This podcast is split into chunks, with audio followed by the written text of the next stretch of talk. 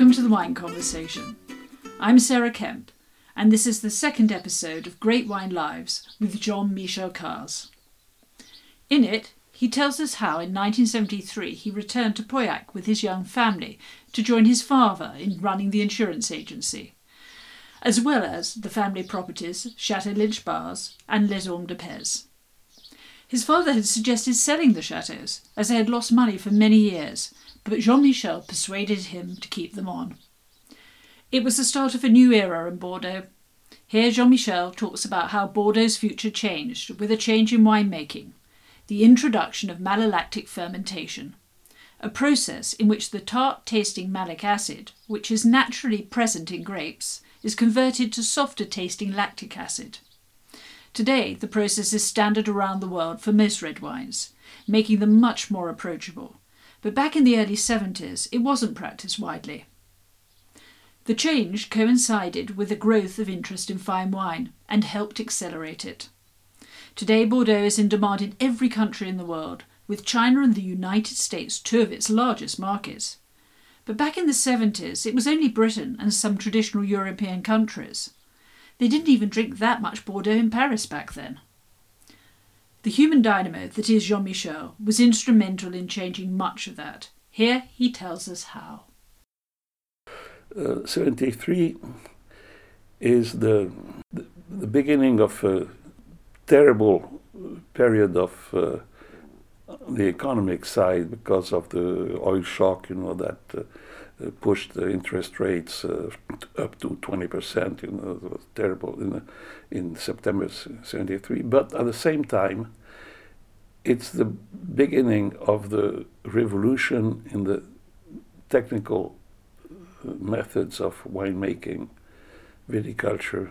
There is a, a real revolution that started in that about that that period.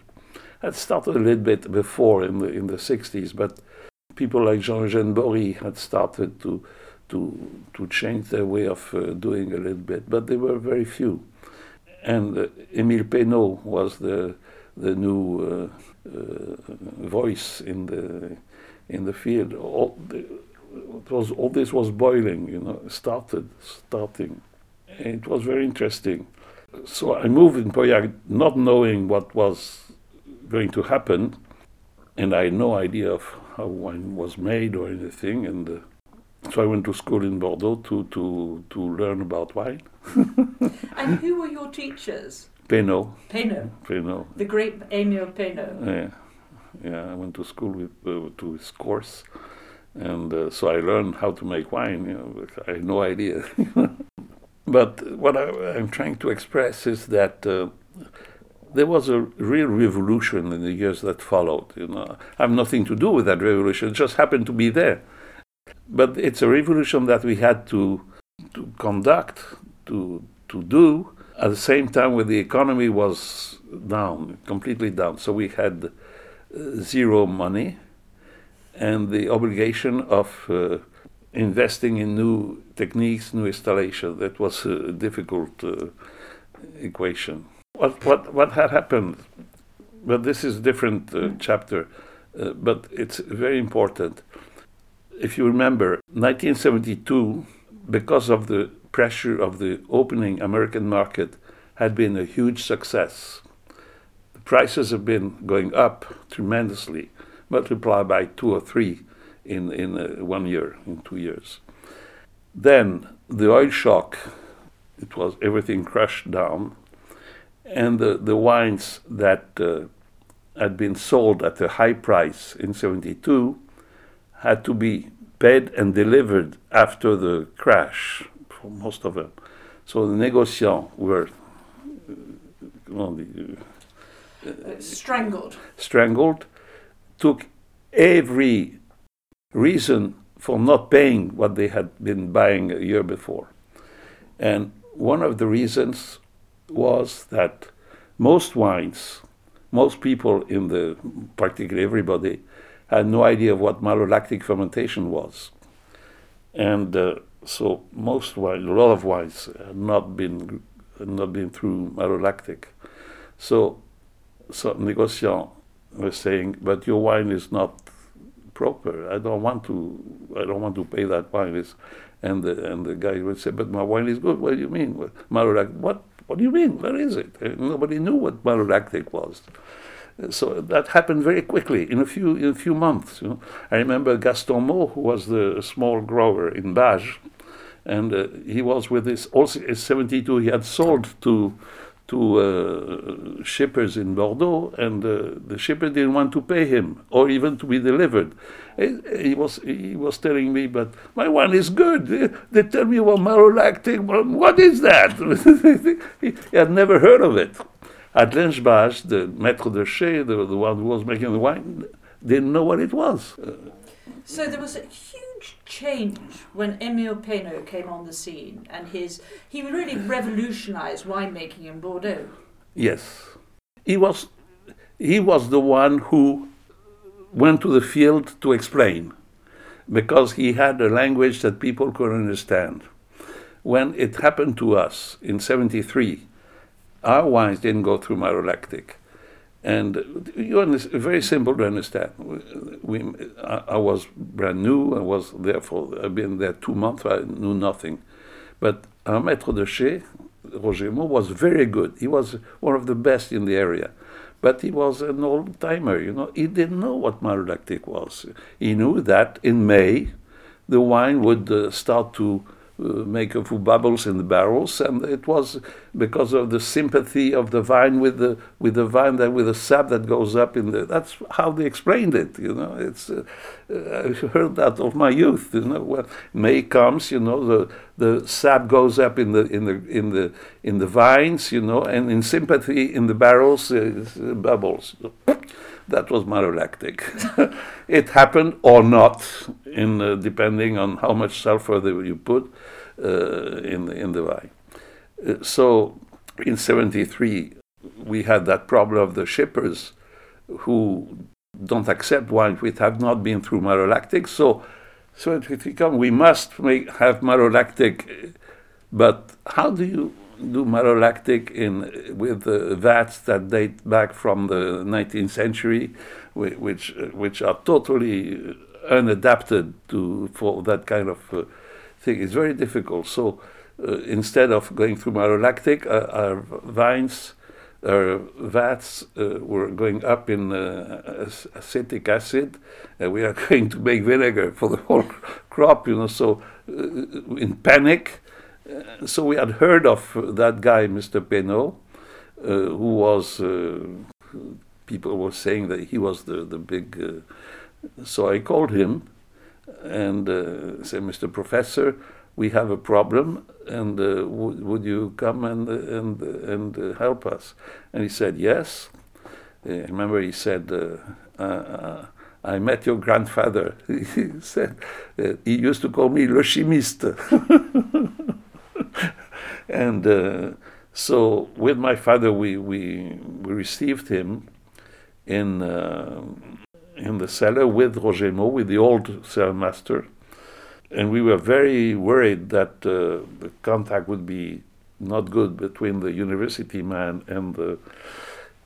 So he comes, and for at least a couple of hours, he visits the place. He tastes the wine, and we talk, and and uh, he explains to us what the malolactic is, how we could do, we try to do, it will help us, and and when he leaves, we were very worried. We looked at Roger Maud, and Roger Maud looks at us and says, This man knows what he's talking about. Oof. we were happy, you know.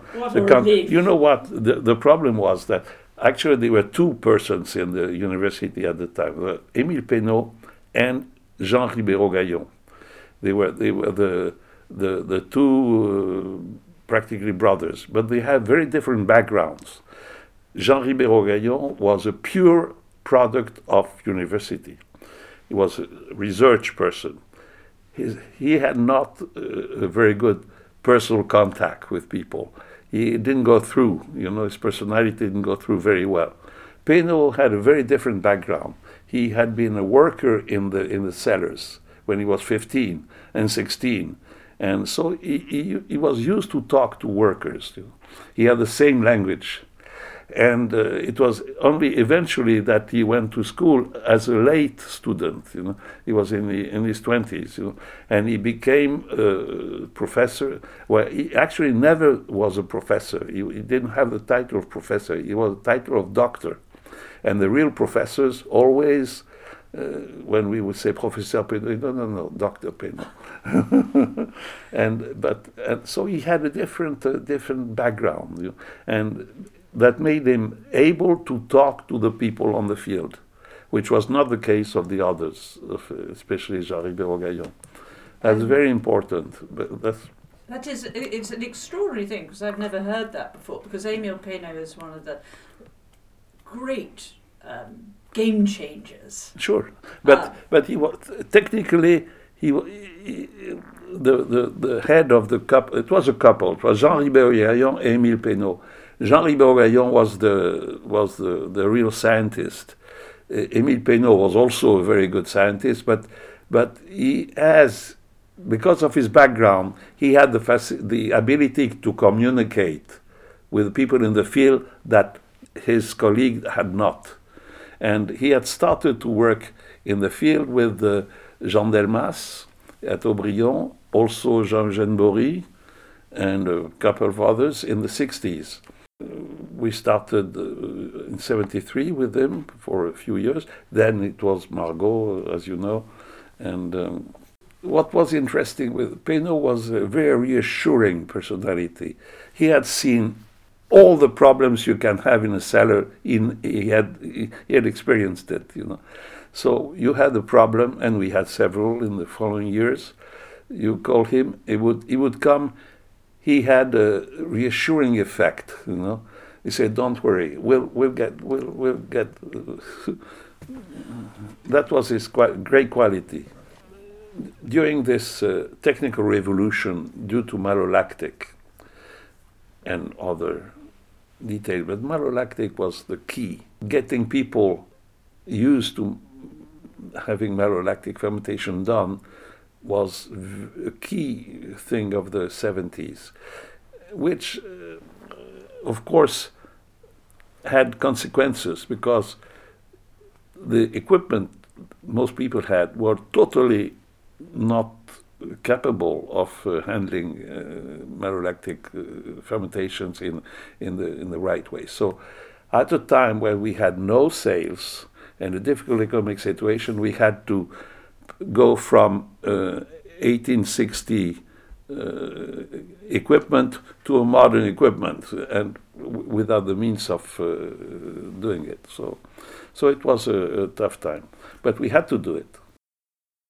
So uh, let's forget about the technical aspects. Now, on the commercial side, the markets in the early 70s, it, up to the end of the 60s, the markets were traditional. That was Britain and the cities of Northern Europe, the Baltic Sea, and uh, a little bit Belgium, and that was it. That was Paris was not a, a, market for Bordeaux. I remember my father telling me in the 50s that in Paris there were eight bottles of Burgundy for one bottle of Bordeaux that was drunk uh, uh, at the time. So, and that was down to um, going back in history, the king, the Burgundy and the connections and the royalty in Burgundy, um, transporting to Paris. Is that right? Uh, it was closer, closer to Paris, but uh, Paris was not a Bordeaux market. Well, in the until the 60s, it started to be in the 60s. Uh, when I was in IBM, people started to drink Bordeaux. It was, became a little popular at the time eventually, in the in the 60s, uh, at the end of the 60s, the U.S. market opened up um, because of the thanks to efforts of people like Alexis Lichine and, and a few others. So in uh, and, and, also helped by the rise of the dollar, in uh, 70, 71, 72, there was a, a, surge of the American market. was a new market. Paris became a, a Germany became a market for Bordeaux, was not before. Uh, Switzerland became a market. Uh, a little later, in in the 70s, in 77, 78, Japan became a became a market. So the, at the same time there was a revolution in the technical aspects of winemaking. There was a revolution in the in the sales, and uh, and at the same time we were looking for customers. If you look at tourism, for instance, people come to see visit vineyards. You know, this was something unknown. When I was living in Pauillac, when I, all my youth, I never saw a tourist. was nobody, nobody would come to to visit the vineyards, or sometime uh, an Englishman, you know, lost in the uh, on the road, you know. But very, very, and but in the 70s we were desperately looking for customers, you know, and when the American market opened up, suddenly we saw appearing a few strange people coming from overseas, you know? and uh, that seemed to be interested what we were doing. No, I'm, I'm joking a little bit, but it's actually that. I remember the first one I saw was uh, a guy who whom I remained friends for a long time after that. He was a wine uh, merchant in uh, Rochester, New York. I saw him standing in the yard at Lynch-Bages one day. I didn't know what he, who he was. What are you doing? I'm Mr. Oh, I forgot his name. And uh, what you doing? I'm visiting. Okay, so, but we, we, we didn't have any tourists, any visitors, nobody. So but so we were so desperately looking for customers. Uh, I, very early in the game, I, I, I thought that might be uh, customers. So, and uh, I was very friendly with uh, Jean-Eugène Borie and Jean-Louis Charmolue at Montrose, and a couple of others, but they were the main two. And Philippe Cottin at Mouton, Mouton Rothschild also, and uh, and uh, we I think we were the first to try to encourage uh, people to come and, uh, visit the vineyard because anybody would come and the vineyard would become an ambassador for our wines and maybe maybe a customer eventually. So the tourism, wine tourism, started in the 70s a little bit. And when did you first go to America to promote your wine, and how did that come about? Alors, I'd been with, to America with IBM. I've been uh, as a as a student first, then with IBM. I had been to America, but not for wine at all. Uh, for, it was for computers. And in '79, it's Philippe Cottin, who was the head of Mouton Rothschild at the time, calls me, and uh, he was a good friend, and. Uh, uh, we had been working closely with a few tourists. Yeah, at the time, I was so close with the people at Mouton that even gave me a key of the cellars of Mouton, so I didn't have any. They didn't need anybody to visit the cellar. I do the visit myself, you know.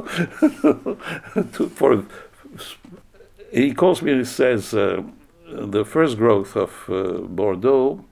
The five first growth, we have a program of a promotion program in America, in the US, uh, where we have a series of tastings and dinners and uh, each uh, we show our wines of the recent vintage. It's an introduction of the new vintage, and also of an old vintage from that. And one of us is uh, going with uh, with a trip to to do the presentation of that. And this year we we have nobody to go. I think it was I think I remember it was Eric Rothschild who was supposed to go, but at the last minute he was he was not able to do to do so. He, he couldn't come.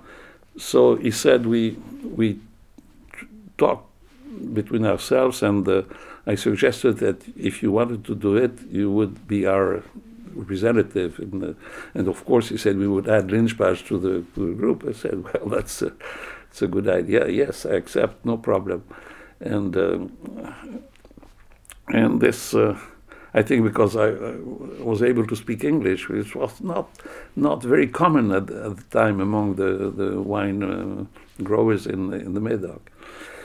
And uh, so, to make a long story short, I, with my wife, we leave in uh, uh direct to Los Angeles and uh, uh, for a two weeks tour of various cities of, of, of America, where they had organized uh, dinners. That was really a, a, fantastic experience.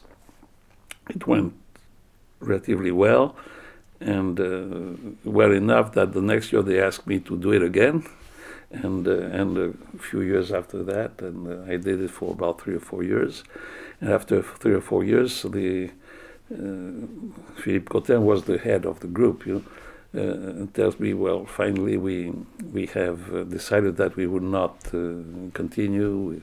We, we and uh, so I said, well, too bad, thank you anyway. And so it was for me, it was a fantastic opportunity to to meet uh, people in the in the in the field, you know, in the in the wine industry, because the, these trips were organized by Miklos Dora, who was quite a character. He was Hungarian, hardworking, very very attached to detail and and he actually became the Philippe Rothschild personal representative for for uh, Mouton in America, and he was the one who put together the deal with Mondavi when they started the Opus One at the time. And uh, one of his tasks was to organize those uh, dinners, you know, those uh, promotion things. He did it fantastically you know, he knew everybody in the wine business in America, everywhere, you know, and uh, so for me it was the best introduction I could I could dream of, you know, and uh, and uh, we became close friends, and uh, we still are. But now he's retired, of course. He's been retired for a long time, and uh, when he so when uh, when the, the first group decided to stop the promotion dinners, he he said to me, but you don't want to stop. Uh, and I said, well, I have to. He said, why don't you gather some friend of yours? We don't need the first growth. Uh, we can do it. He, he, had been, he was retiring. To, Philippe Cottin had been, uh, had retired also. You know, it was a change uh, management at Mouton also at the same time. So I said, fine, if you, if you think we can do it. So we did that. I asked, uh, we were five, uh, Claude Ricard of Domaine de Chevalier, Thierry Manoncourt, Château Figeac. I, I chose one friend from each appellation. Jean-Eugène Borie from Saint-Julien, uh, Saint-Estèphe, I had Orme de Pez, Pauillac Lynch-Bages, Ducru Beaucaillou in Saint-Julien, Claude Ricard in the Grave, Thierry Manoncourt at Figeac. The, the first group. Then it changed a little bit in the following years. Uh, Anthony Barton joined to replace uh, when Jean Eugène died. We, we, we did those uh, dinners that Mickey had labeled the Fête du Bordeaux uh, for many years until now. Actually, we, we had done it for, and now it's my son who is doing it with uh, friends, but the group has changed a little bit, not quite the same, but uh, the idea is still the same. It's not Mickey, somebody else now does it. But it's been very effective to put us in contact with the, with the business, with the, the wine uh, people in, in America. Jean Michel, um, you were one of the very first uh, producers in Bordeaux to go to Asia. Mm. How did that come about? Um, the first Asian market that opened up was Japan, Japan in the late 70s. But we had not been to Japan, but uh, eventually in the 80s, actually in the late 80s, I got a phone call from uh, a friend who was Jean-Claude Rouzaud, who is the head of uh, Roederer, uh, whom I knew, and he tells me, Jean-Michel, I have a customer in Hong Kong uh, who, to whom we sell champagne, of course, and uh, he's looking for a, a wine in Bordeaux that could provide him with several vintages because he wants to do something different from uh, his competitors who serve uh, wines of uh, recent vintages. He wants to have wine. He can't find it easily in Bordeaux would you get in touch? And uh, I said yes. And uh, who is he? So he gave me a name of a fellow, was a Swiss, uh, German Swiss, and the name of the company is Cathay Pacific. And I said, what is it? Uh, said, it's an airline. Ah, I never heard of it. Okay, it's an airline. All right. And um, so I called this man, Mr. Scherer, and uh, who explains to me that, as a matter of fact, other companies they are starting to serve in first class some good wines, but they only have recent vintages, and we would like to be different at Cathay Pacific, and they would serve wines with some age, wines with five, six, seven years of age. If you have stocks of, and we were we had, actually stocks of uh, uh, wines dating back to 1980. The first uh, vintage we had was 1980. Uh, 81, 82, 83. We could uh, provide some. So we start discussing, and uh, there were two issues. One was that, of course, they wanted 82s, 85s, 88s, 89s, but they were not that much interested in 80s, in uh, 84s. And I said, look, I mean, we, if we do business together, you have to take all the vintages. So finally, they agreed to to to do to do that. And the second uh, problem was they wanted to pay in yens. And you, you know, for a, wine grower in Pauillac, yen is a, quite a strange uh, currency, you know. So I was a little, and I didn't know Cathay Pacific, I didn't know the people, you know. So I was a little bit. Uh, so after several months of discussion, we ended up putting up a project of a deal and a contract for 10 different vintages of uh, eight or nine, ten, almost 10 different vintages of uh, Lynch 80, 81, 82, 83, 84, 85, 86, 88, and maybe 89, I don't forget about that. All in large volume. It was the largest invoice I had ever seen in my life. You know, it was uh, all paying paid cash, but in yens. So I was not that tranquille. Yes. uh, so I, I, did two things. I, the pro- I took the project and I sent one copy to the head of the Banque Française du Commerce Extérieur in Bordeaux, and a copy to Claude Bébéar in Paris at the AXA, who was my friend and uh, telling Claude, say, you have good people in your finance uh, department. W- would you be kind enough to have them have a look at my project? Do you think I can sign that? You know? And uh, the answer from both uh, became very positive. They said Cathay Pacific is a good company, the yen is a good currency.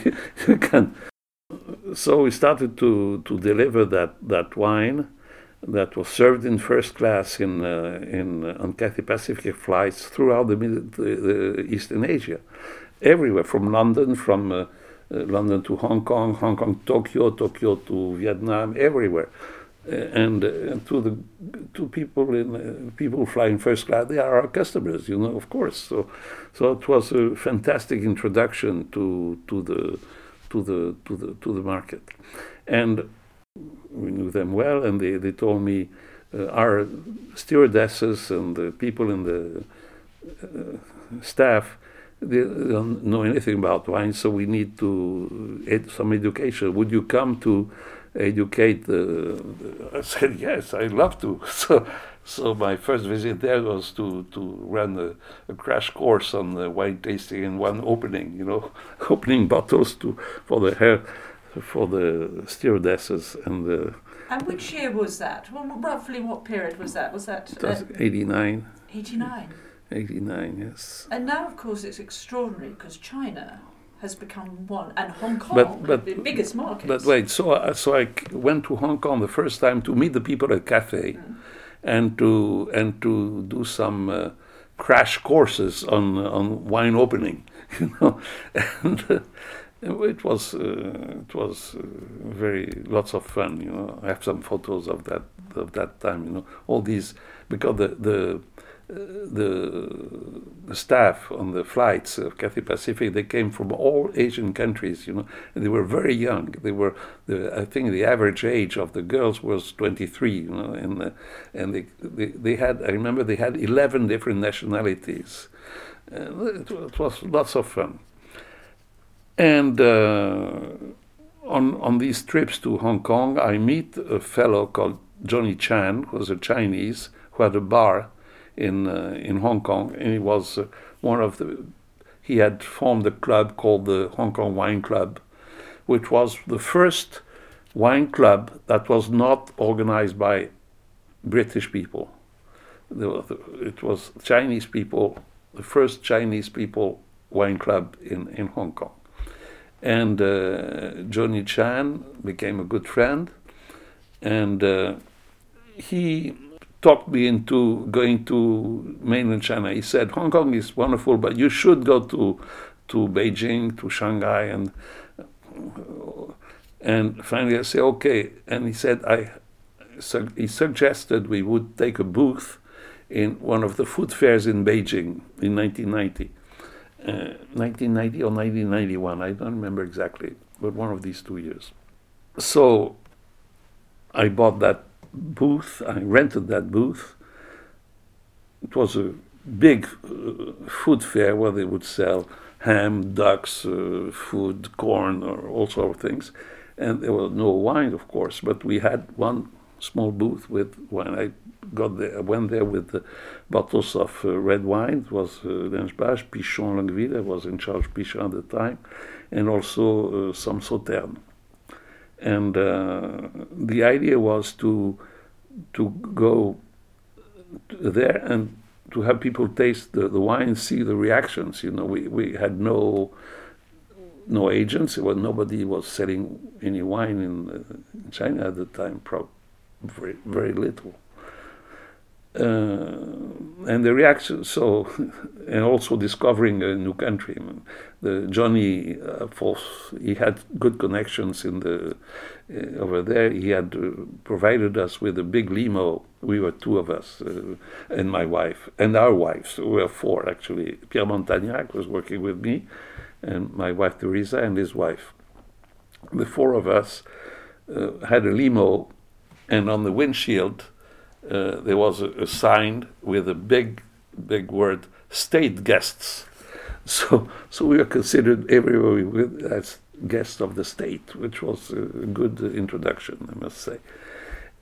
In the, in the food fair itself, we would uh, offer the people would go by to drink the, to taste the wine, and the reactions were for red wine extremely negative. People hated it because it's so different of their tastes, you know, in the Chinese uh, food, that the, tannins of the, the red wine.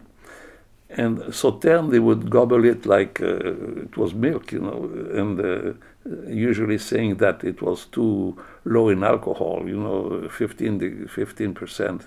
They were used to 40 percent, you know, for rice liquor. And so after a few days, we visited Beijing and uh, the Forbidden City and everything, Tiananmen, uh, of course, everything.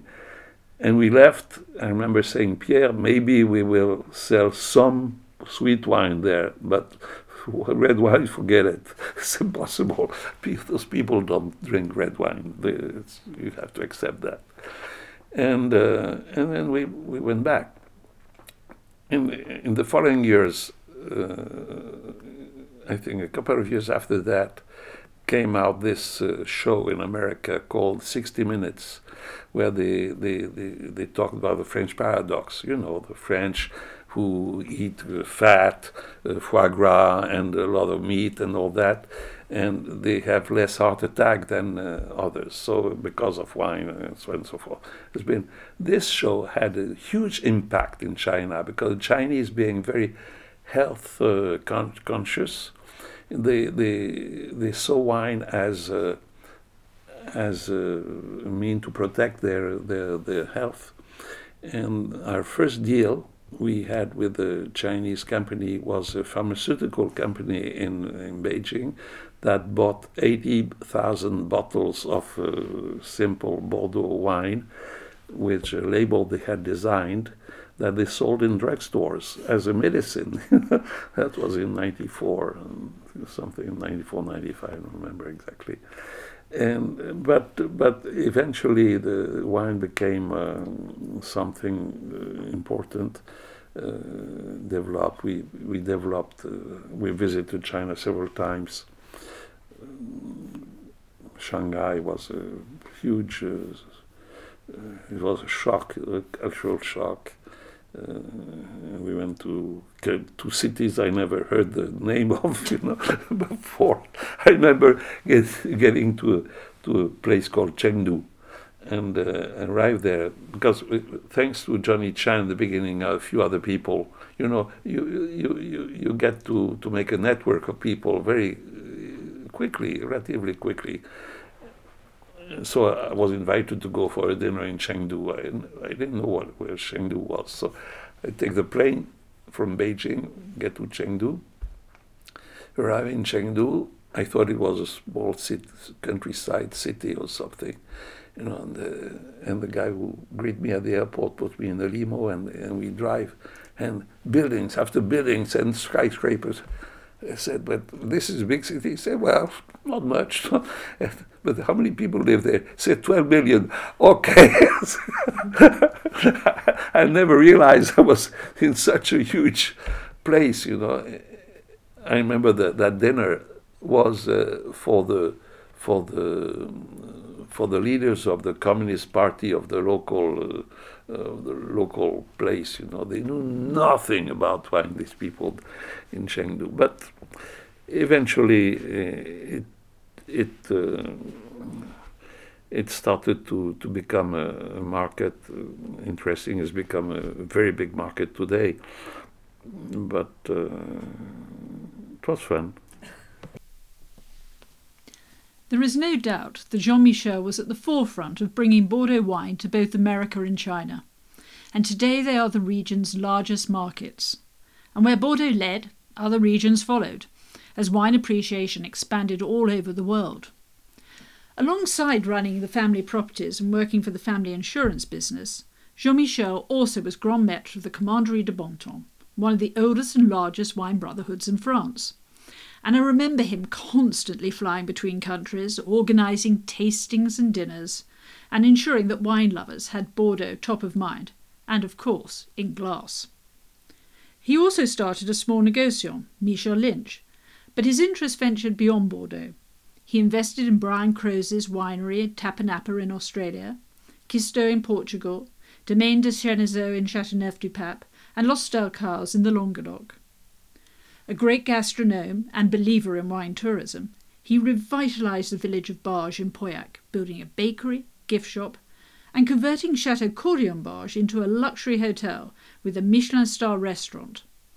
And for me, more importantly, opened Lavinal, one of my favourite brasseries in France, which has become the left bank meeting place for everyone I know in the wine world.